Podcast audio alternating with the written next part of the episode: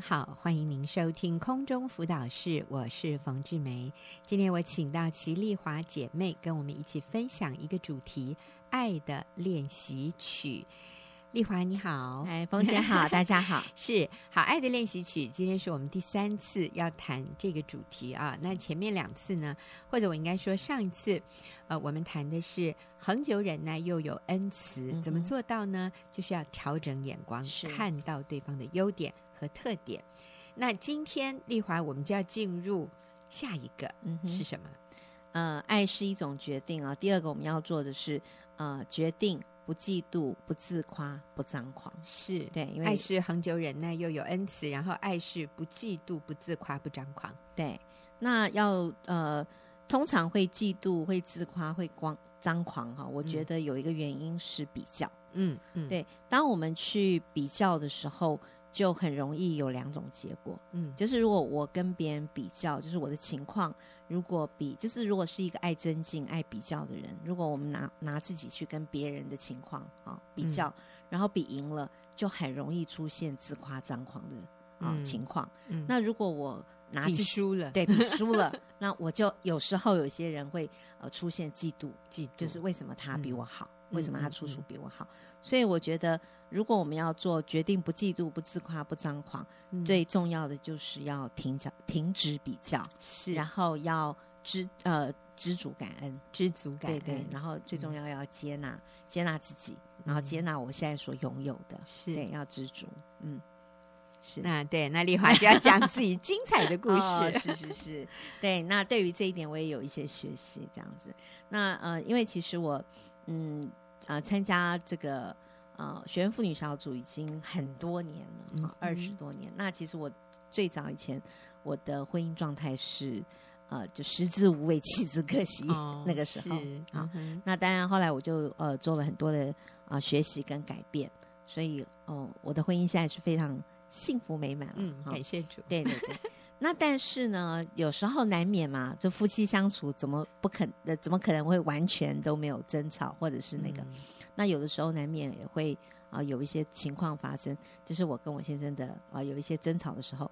我就常常有一个念头会产生，嗯，就是我会有的时候会小抱怨一下，跟上帝小抱怨一下。我就说神啊，你不要再感动我了，你每次都感动我去上课，感动要我改变，嗯、你可不可以感动我先生一下？嗯、你可不可以去感动他，不要再来感动我了？嗯、所以我有里面有的时候常常会觉得，是不是我先生应该去上上课，应该去参加一下弟兄小组啊？这样子的话可能。呃，我那个我你的日子会好过一点。对，那好，所以其实我也蛮千方百计的，一直要他去参加，就常常会跟他讲了，就是啊，我们有参会啦，你要不要来参加？嗯、啊，有弟兄小组啊，你要不要来参加？那我现在每次都说，好好好，今年我一定会去。然后那个今年不知道几年了，这样。对，那有一次就这样，其实啊，我我邀我先生参加参会，他都呃没有参加过，这样就是嗯啊参会。那后，后来有一次我就。呃呃，就是学员五十周年那那一次五十周年的时候，嗯、特别就是冯姐跟李哥要讲一个题目叫夫妻双赢。嗯，那我就觉得，而且那一次的活动是冯姐说会邀请很多一对一对的夫妻做见证，嗯、然后也要敬拜，敬啊就是上台敬拜。那我就觉得好期待哦，那我也好希望我先生能够啊、呃、来听。那其实我先生是非常感激啊、呃、李哥冯姐的，因为我们的婚姻有这么多的改变，他就觉得这个。呃，这个冯杰李哥会他会我良多这样子，对，所以他啊、呃，我我就说，我就我就跟我先生讲，我就说，平常你没有参加餐会没有关系，我说可是五十周年呢，你好歹捧个场吧，你好歹参加一下吧，嗯、我就用这种好像哀兵之计这样。那我先生其实就说，啊、呃，好好好，他他先说好，然后过了一阵子以后，他就说，嗯，老婆那天我好像有事。啊、哦，又没办法，然后后来过了一天，我我他也是没有办法调整。后来我就想说，嗯、算了，他应该还是不想去这样子。嗯、后来我就想说，好吧，算了，那我就啊，自己一个人去，但是里面是有一点点忧伤的，嗯、觉得五十失望，对，觉得五十周年呢，他连这个都不捧场，这样子也不来听一听，这样子。其实我那天其实有一点，有一点心里想是说，你该你来上上课了。好，后来就我就开始进入会场的时候，就看到一对一对夫妻在台上敬拜，嗯、哇，你知道，就开始敬拜的时候，我就我真是流泪耶，可是我不是流感 动的泪。我是流伤，对，我是流伤心的泪。我是看到一对一对的夫妻在台上，但是我的先生却没有来，这样子。嗯，所以我那时候心里好好好，对，很自怜，很很很忧伤，对，很难过，这样子。后来就开始分享，就李哥啊，就先讲做丈夫的啊啊怎么样夫妻双赢，然后李哥分享先生的那个部分，然后后来哎圣灵那时候就感动我，嗯，就是。呃，李哥在分享的时候，我就记记笔记，这样一条一条。刚开始的时候，其实我有一点想，那你不来，那我就记笔记给你看好了。对，我就把笔记记下来，回去让你看。可是很很奇妙的是，其实老实说，我现在我李哥的重点很多，但是我已经忘记他第一个重点是什么，嗯、第二个重点是什么。那但是呢，我就是有一个感觉，就是这些重点，其实我先生都有做到啊。对，那那个当下的时候，我就说。圣灵就提醒我，他都有做到哎、欸，是。后来我心想，是啊，他都做到了，他干嘛还要来听呢？所以后来我就想说，哇，我就我就突然释怀，然后而且呢，我就决定回去放了他一马。嗯，就是因为本来我心里还想回去哈，给他看笔记啊，或是啊对他有一些呃呃就是生气啊这样。那但是后来那天我就决定真的好、哦、放了他一马，这样。嗯、后来回家以后，我就跟我先生讲，我就说：“哎，老公，老公，还好你今天没有去。嗯”他听了好高兴，啊是啊，他就说：“是啊，是啊，为什么呢？”我说：“其实李哥分享的你都有做到、欸，哎。嗯”他说：“哦，是嘛？是嘛？我看下次应该我去讲。” 他其实蛮开心，我没有，我没有这个怪他没有来，然后我没有怪他啊。哎、这真是双赢哦！我们那天目的达到了。啊、对对对，嗯，对。所以这里的重点就是，爱是不嫉妒、不自夸、不张狂。那要做到叫停止比较。对，嗯，啊、呃，停止比较，意思其实在这里也就是我接纳你。嗯，我不再把你跟别人比较，我也不把你跟我比较，嗯、所以我不再要求你。你知道当，当当我们觉得对方对我不满，然后他好像对我有期待、有要求，嗯，而我又达不到他的要求，或者我说我不想达到他的要求的时候，在这样的一种人际关系里，那或者说我很努力的愿意达到对方的要求，可是好像对方还是。不满，还是觉得别的人做的比我好、嗯、啊？这个先生已经很努力了，太太还是觉得李哥做的还是比你好。我觉得，哎呦，这个丈夫好挫折，这个丈夫好有压力。是，嗯，所以如果我们碰到的是我已经尽力了，但是对方仍然对我会有挑剔、会有不满的时候，嗯、其实我们要做的是，我们要先。呃，肯定自己，要先接纳自己。嗯嗯。那这边的练习呢？我们说爱的练习曲里面，除了就是我们呃停止比较可以做的一个练习，就是呃你要练习呃就是呃来看看你自己有些什么优点。嗯。那这个有时候蛮不容易的，所以呢，我我蛮建议就是你可以找一个呃跟你很熟悉的一个朋友，嗯，好，两个两个两个一组，然后呢，你去找熟悉的这个人，然后。对方互相，嗯，好，互相写一下，就是他的优点，嗯，好，你你也写写他的优点，你也写写他，你为什么欣赏他，嗯，好，然后那他也写一下，甚至也可以跟配偶之间练习。我觉得上次我们那个短宣队的时候，我们做夫妻两个啊、呃，两个两个练习，然后就是给他们一个机会，然后让他们互相写对方感谢他们的对。呃，地方或者是优点哦，就现场就是看到好多人都都这感动的掉泪，因为他从来没有听过他先生跟他讲过这些话。嗯，对，就是需要呃找一个时间。当然，如果我们要，如果你想要跟你先生，或是想要跟你配偶做这件事情，你要先告诉他你欣赏他的啊、呃、优点或是特点的地方，对，或感谢他的地方。嗯，嗯，所以呃，不比较也是不把自己和别人比较。对。所以我如果别人对我不满，但是我需要了解我自己，我需要接纳我自己。嗯，那所以透过写一下自己的优点，对啊，或者是别人告诉我他看到我的优点，嗯哼，那其实是可以让我们里面得到很大的释放。嗯嗯，真好。那下一个我们就要进入《爱的练习曲》里面啊，是不做害羞的事。所以丽华。你来帮助我们，这个不做害羞的事啊，这个这是爱的其中一个很重要的。嗯，圣经讲的爱是不做害羞的事，那这是什么意思？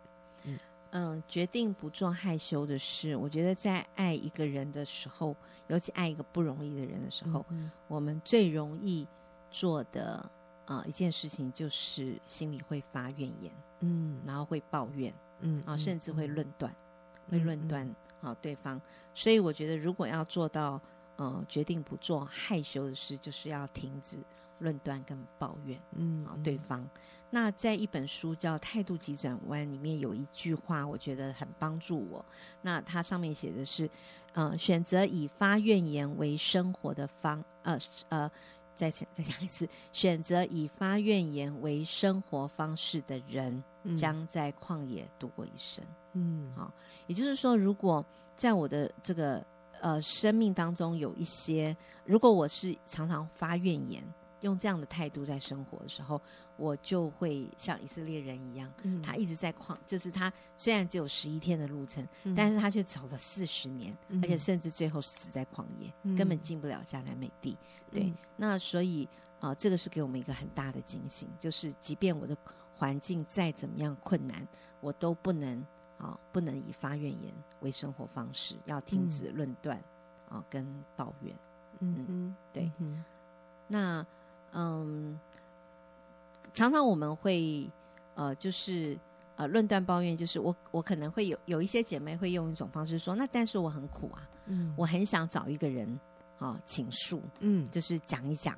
那有些人会认为我倒垃圾，嗯、好，然后讲一讲我就会比较好。意思就是我把我心里面的那些那些苦，就是跟另外一个人讲。嗯，那我也发现，呃，在我辅导呃的过程当中，嗯，如果太多这些，嗯，呃，就是太多对方一直讲一直讲讲对呃讲他先生，或是讲他婆婆，或是讲好、呃、孩子的一些对他呃不好的事情，他重复的讲的时候，嗯，我或者是他听不进去真理，然后他不断的想要再重复重复。我觉得不但对他没有益处，对我也是一个很大的损伤。嗯，所以我常常要在，呃，在那样的时刻要要阻止，要阻止他继续在一直在这个负面的情绪里面。嗯，对。那前一阵子其实我自己也也也也被这样子的啊、呃，就是事情所苦啊。就是有一个呃有一个姐妹她，她呃就是不断的讲一些她先生啊、就是好像。啊、呃，做的一些事情。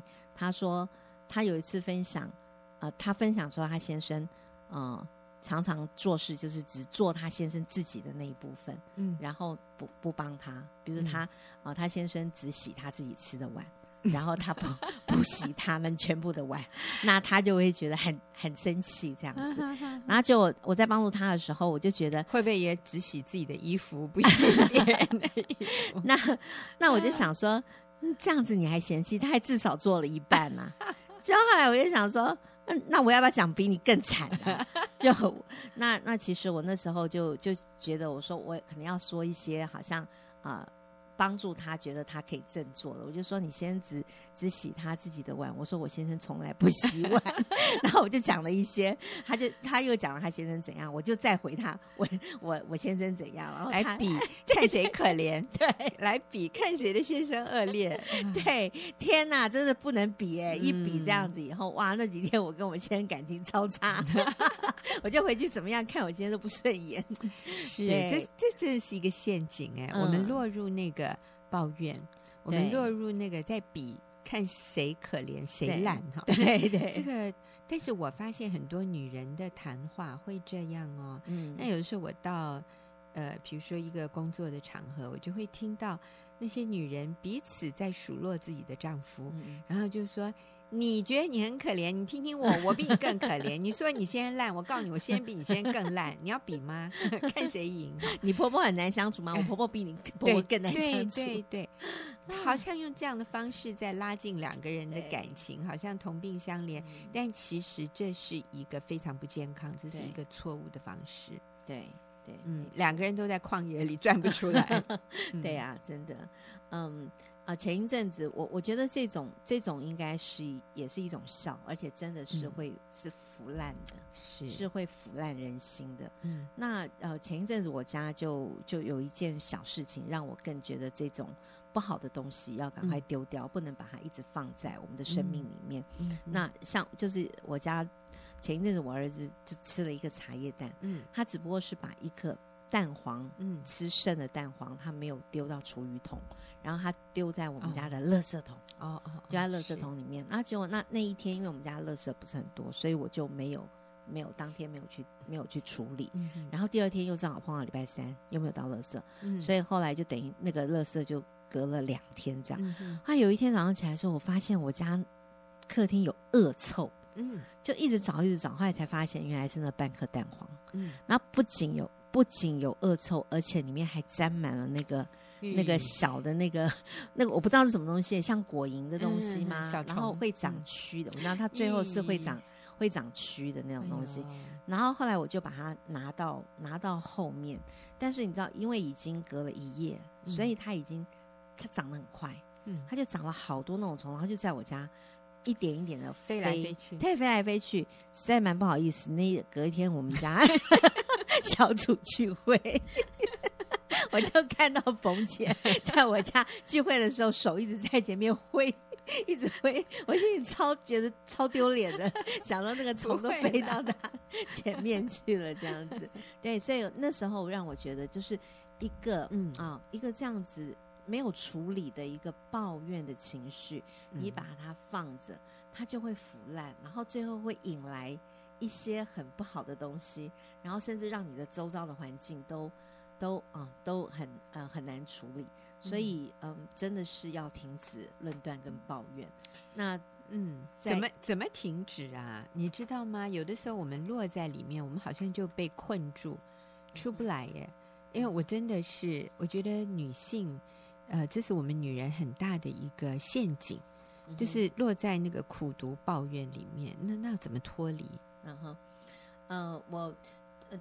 最有效的方式还是要回到就是饶恕，饶恕，对对对，因为嗯，当我们里面，我们不能否认我们是在一个受伤的情况下，里面是有痛苦的，嗯嗯。那如果我们一直否认我们里面有痛苦，其实也是不对的，嗯哼，是要承认我里面是受伤的，OK，是有痛苦的，嗯。那那就算我跟别人分享，嗯，我分享的态度应该是在。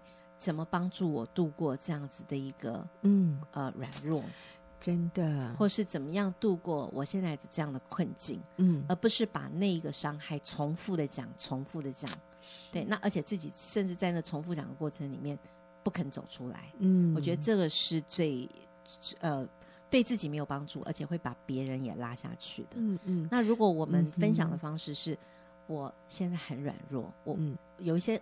有时候我在辅导的时候，我会发现，如果他的他的跟我分享的虽然是他讲他很难过的事情，但是他的目的、他的态度是说，你可不可以帮助我？嗯，就是我怎么样才可以在这样的情况里面出来？嗯，我想脱离对这个状态。对，那这样的话，我觉得，我觉得我不会觉得他的分享让我很受亏损。对，嗯，我也觉得我可以。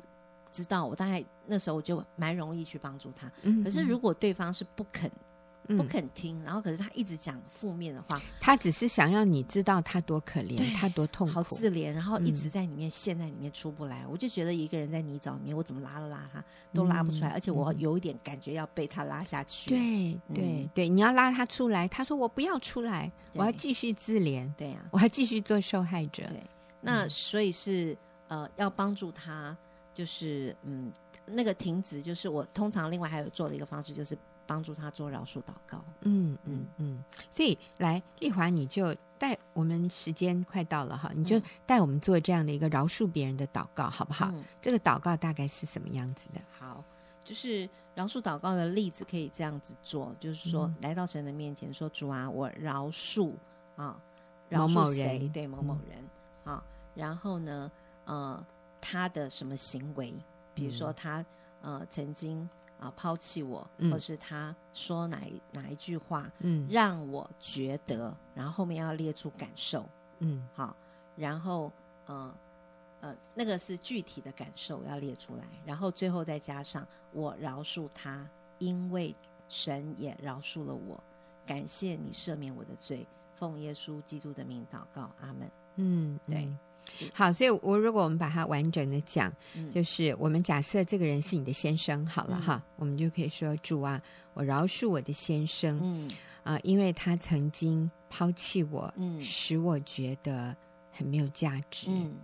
我饶恕他，因为你也饶恕了我。嗯，感谢你的救恩。嗯，奉耶稣基督的名祷告，嗯、阿门。嗯、啊，所以说出你要饶恕的人的名字，对。说出他伤害你的行为，对，然后也说出自己受伤的感觉。所以主啊，我饶恕我的妈妈，因为她曾经羞辱我，嗯、她曾经说我很没有用，嗯、羞辱我，嗯、使我觉得一无是处。嗯。我很受伤，嗯，我饶恕他，因为你也饶恕了我。感谢你的救恩，嗯、奉耶稣的名祷告，嗯、阿门。好，那呃，我们今天这个部分就到这里，休息一会儿，我们继续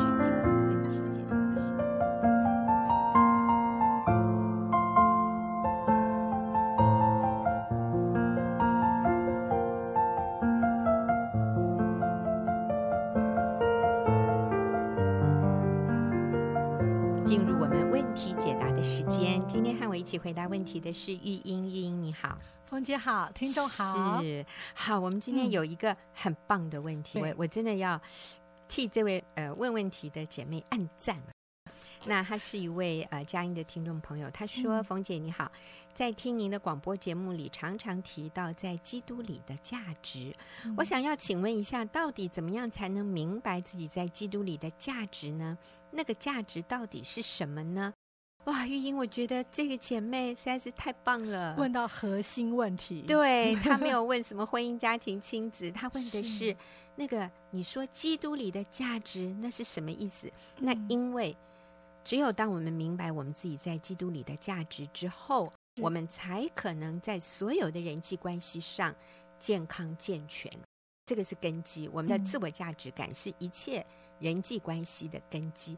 对，来哦，我们 好高兴哦，我跟玉英都好高兴，我们可以好好嗯好好回答这个问题，因为这是最重要的哈。玉英，那你先先开始。好好啊，我想要第一个就是啊，神啊，我们的价值来自于上帝造你，就是你是被神造的，而且在圣经的创世纪一章二十七说，上帝照着自己的形象造人。乃是造他的形象，造男造女，是，所以我们的价值来自于我们是被神所创造，而且是他的形象造的，嗯，也就是我们等于是神的儿女，嗯，就是好像在那个关系里面，在那我们里面有他的形象，嗯，当是这个我们是按着神的形象而造的，这件事情本身是非常了不起的哦，嗯，这个。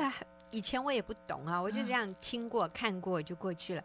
可是其实，如果我们仔细想，所有的其他的受造物，包含动物、植物、生物，就是人 类以外的受造物，圣经并没有说这些是按着神的形象造的。是，你要按着神的形象造的，是一个一个殊荣，是一个很高的尊荣。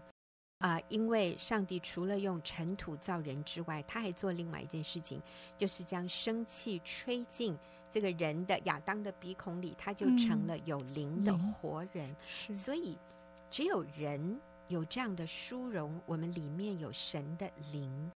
所以，上帝要我们在世上，在地上来活出他的形象。是，意思就是，当别人看到我们的时候。他们会说：“哇，原来那位伟大的造物主是这个样子，嗯、是这样的美好，这样的有智慧，是，是这样的仁爱、喜乐、和平、忍耐、恩慈、良善、信实、温柔、节制。你知道这个意思就是，上帝给我们这个荣幸、这个荣耀哈，可以来来活出他的形象。所以这是我们被赋予的价值。所以好像是我们他的代表。对对对，我们是被这位创造宇宙万物上帝一个代表说：“你来，你来介绍我。”对，你来介绍我生命的一部分，就是我的那个形象，这样、嗯、你来成为我的代表，哇，真的是非常大的荣幸，就好像一个国王他，他就我我当我在预备这个、嗯，我就想到我的大儿子出生的时候、欸，哎、嗯，就是他好不容易就是生完，我那时候还在产产房里头、嗯，然后我记得我先生说他好期待，当他看到这个孩子第一眼就说，哇。你终于看到你了，嗨、嗯，我是 Daddy。他里头感觉很兴奋、嗯，好像在这个 baby 身上看到自己的样子，嗯，就是那个生命的传承。是，他看见他感到很荣耀，嗯，所以我们可以让神喜悦、嗯，神看到我们的时候就喜悦我们、嗯，因为在我们的身上他看到他自己的那些形象。是，还有啊、呃，你刚、嗯、呃，刚刚玉英提到。看到儿子，看到那个儿子出生，然后就很自然的，嗯、就是那个对孩子的爱就油然而而生哦，就从心里很自然的流露出来。呃，我们常常说啊，我们要做讨神喜悦的事，但是我想，一个小 baby 他出生，他有做任何讨父母喜悦的事吗？他根本还没有能力哎，他就是很自然、很原始的做他自己。啊、呃！可是父母就是这样的，完全无条件的爱他。嗯，呃，就像我现在看到我的孙子哈，因为我的孩子都已经成家有小孩了。嗯。当我看到我的孙子的时候，我就想，这个是这个小 baby 其实没有做什么事情来取悦我，来讨我的喜悦。可是，啊、哦，我我跟我先生真的就是对他们朝思暮想，就是说，那个那个孩子。就牵动着你的心，哎，那好像就是一个天生的、与生俱来的，我们会爱孩子的一个能力。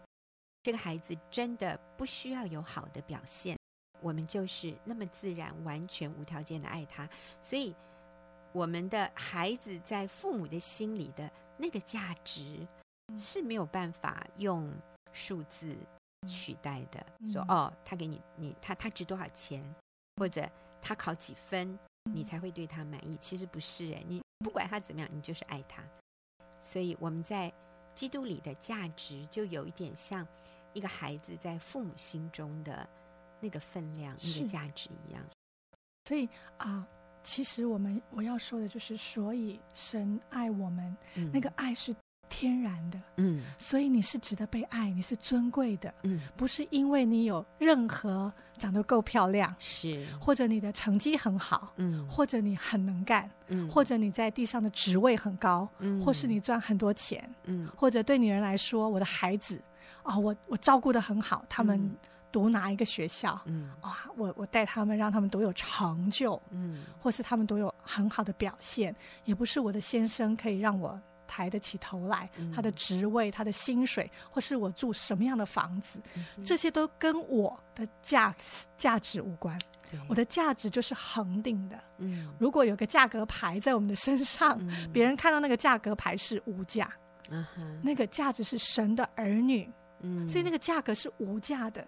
各位呃，听众朋友，你是无价的哦，所以没有任何东西可以取代你。嗯，所以你就可以很有安全感。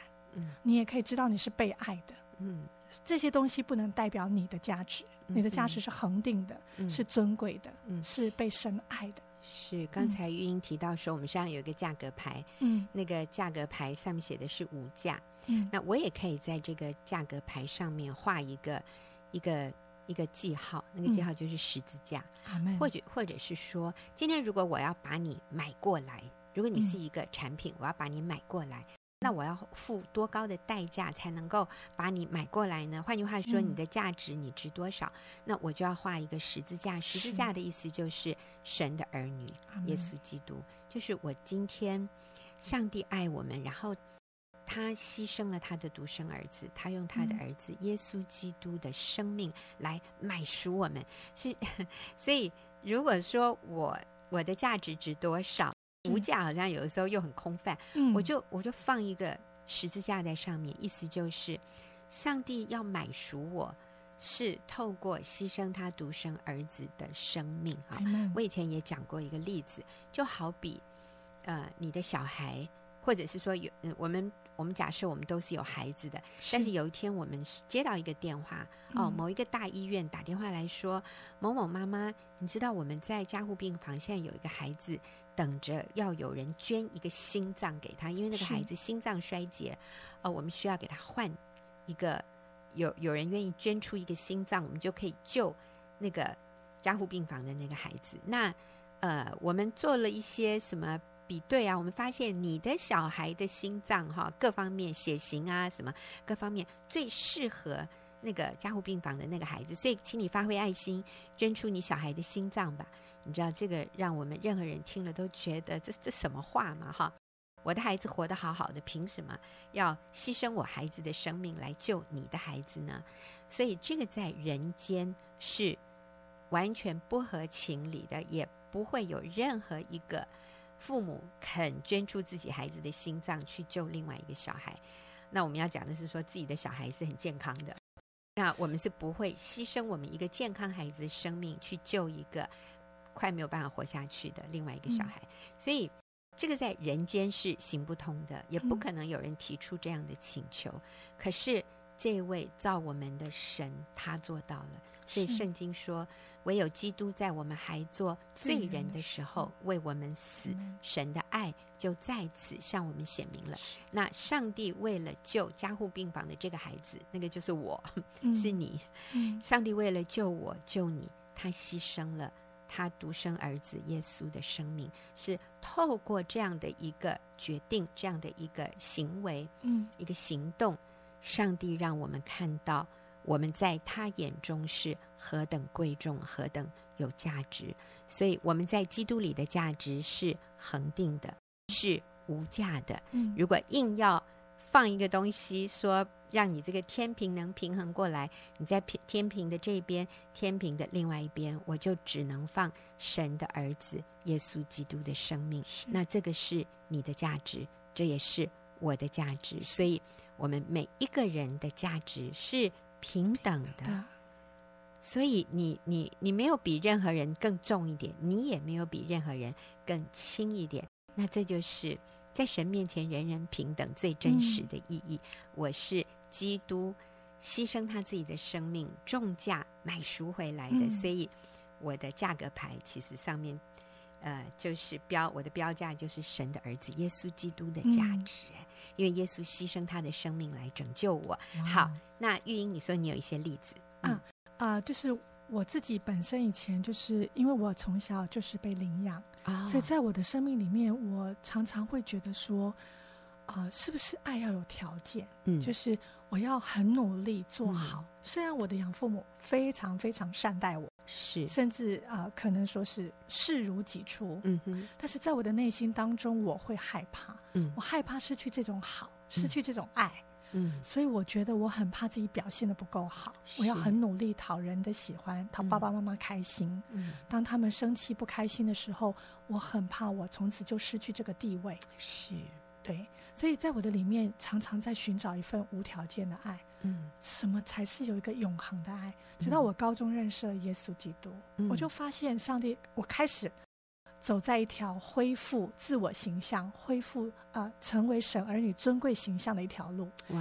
因为在、嗯、在世界的价值观不是这样看我们的，嗯、世界价值观是看我们的成绩、看我们的外貌，是啊、呃，所以我觉得我要不断的跟这些价值观。抗衡，或者是说我要分辨这样的真理跟谎言，嗯，嗯，所以在我的内心当中，我觉得这是一条非常棒的路，就是一条恢复尊贵神儿女身份、认定这个身份的路，嗯，其实就是其实我已经是呃无价之宝，嗯，因为有一个宝贝在我这个瓦器里面，要显出神莫大的能力，嗯、是出于神而不是我自己，嗯，所以我觉得那个那是一个非常宝贵的信念，就是我在耶稣基督里的价值。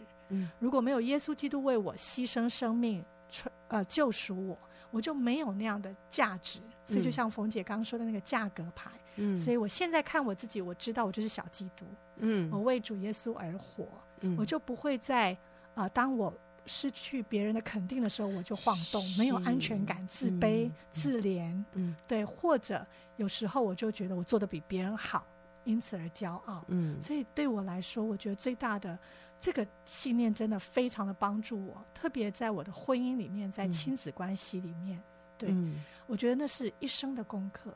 我以为我哎年轻的时候知道了，嗯、可是当我真正进入婚姻，嗯，哇，我又会想要从先生身上得肯定，嗯，所以有时候先生情绪不太好啊，给一个脸色，我就会很努力要讨好他，嗯，很努力希望他赶快好。我会拼命说对不起，对不起，嗯、哎呀，我不是故意的啊，请原谅我、嗯嗯。可是他如果没有办法立刻回来的时候，嗯、我就会跟他生气、嗯。我后面就恼羞成怒，嗯、我就告诉他我已经很努力了，嗯、为什么你还要这样？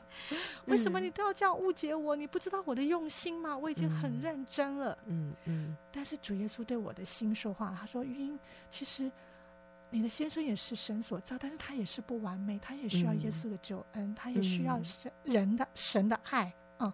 所以其实是我需要去接神这个爱，我才有办法来爱我的先生。否则，人跟人之间互相讨爱，最后都是两败俱伤、嗯，因为我们都没有那个爱的源头。嗯嗯，嗯。今天啊、呃，我们有一个课程，然后课程里面就是婚姻婚姻班，有一个姐妹，她就提到，她说。嗯，我觉得他他他就说，他觉得他得到最大的帮助就是那个观念，插头要插对地方。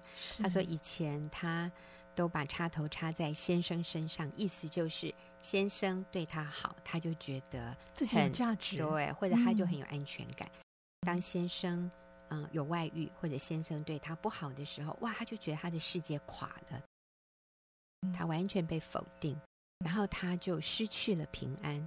他就整天非常的焦虑，非常的担忧，嗯、然后很忧伤，因为觉得自己的价值被否定了。对，因为先生不再爱他了。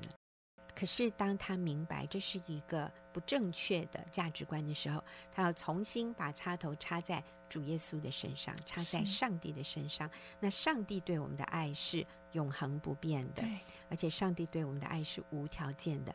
当他明白这个真理以后，他说：“哦，他就得释放。”哦，所以。这个好重要，呃，当我们确认我们在基督里的价值的时候，我们就能不亢不卑。像刚玉英讲的，如果今天我表现的比别人好，我我知道我的价值不会因此就上涨，我只是活出我的价值，这个很重要，或是反映神的形象，嗯、我让基督做王做主权，在我的生命中是彰显神的荣耀。嗯。嗯所以我我我里面欢喜快乐，但是我不会骄傲，不会觉得我就比别人更优越。那相对的呢，当别人表现得比我好的时候，我也不会因此就否认自己的价值，或者觉得很自卑、很没用，然后很自责、懊悔。哎，你知道有的时候我们不懂哎，我们认为，呃。我我没有骄傲啊，我是很自责，我是、嗯、我是很懊恼懊恼，为什么负责任？对、嗯，为什么我没有表现的那么好？嗯、我是呃对自己要求很高的，但其实在这里都反映出一种不健康的自我价值感，就是我们似乎认为我们的价值是浮动浮动的。就是我表现得好的时候，我就比较有价值；我表现得不好，或者别人不喜欢我的时候，我就被打折扣，我就突然变得很没有价值的人。那你知道，我们的情绪就会随这个起伏，我们就很容易发脾气。各位，如果你是情绪起伏、易怒的，可能这就是那个最真的根源，就是你里面的一个自卑，不确认自己的价值。那这个不确认自己的价值，会带来骄傲。也会带来自卑，会带来看不起别人，嗯，但是有的时候又会变成非常看不起自己啊，嗯！你知道这些都是不健康的自我形象，不确认自己的价值感所带来的自我的问题，还有我们在人际关系上面的问题。好，所以玉英，你最后为我们做一个结论。好，嗯，所以各位。你要记得你是尊贵的，嗯，因为耶稣基督代替了你所有的罪债，一切罪债都返还清了，嗯。你现在是在耶稣基督里的无价之宝，嗯，所以在基督里的价值就是靠着耶稣基督，你是尊贵神的儿女，嗯，你的价值是恒定的，嗯，不在于外在的表现，而你要做的就是反映主的生命，反映上帝的形象，活出上帝原本在你身上创造那个尊贵神儿女的生命，来祝福这个世界，祝福别人。是，是，好棒！那我也希望。呃，每一个朋友哈，如果你说、嗯、那我都还不是基督徒，你可以透过一个简单的祷告，你可以现在就在广播里面，你可以跟着我对神说：“神啊，我需要你，我愿意打开心门，接受耶稣做我的救主。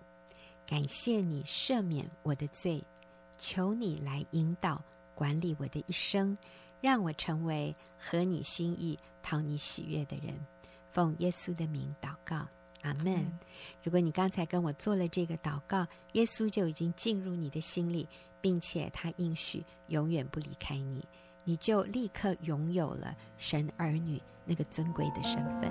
好，谢谢您的收听，也谢谢玉英的回答。我们下个礼拜再会。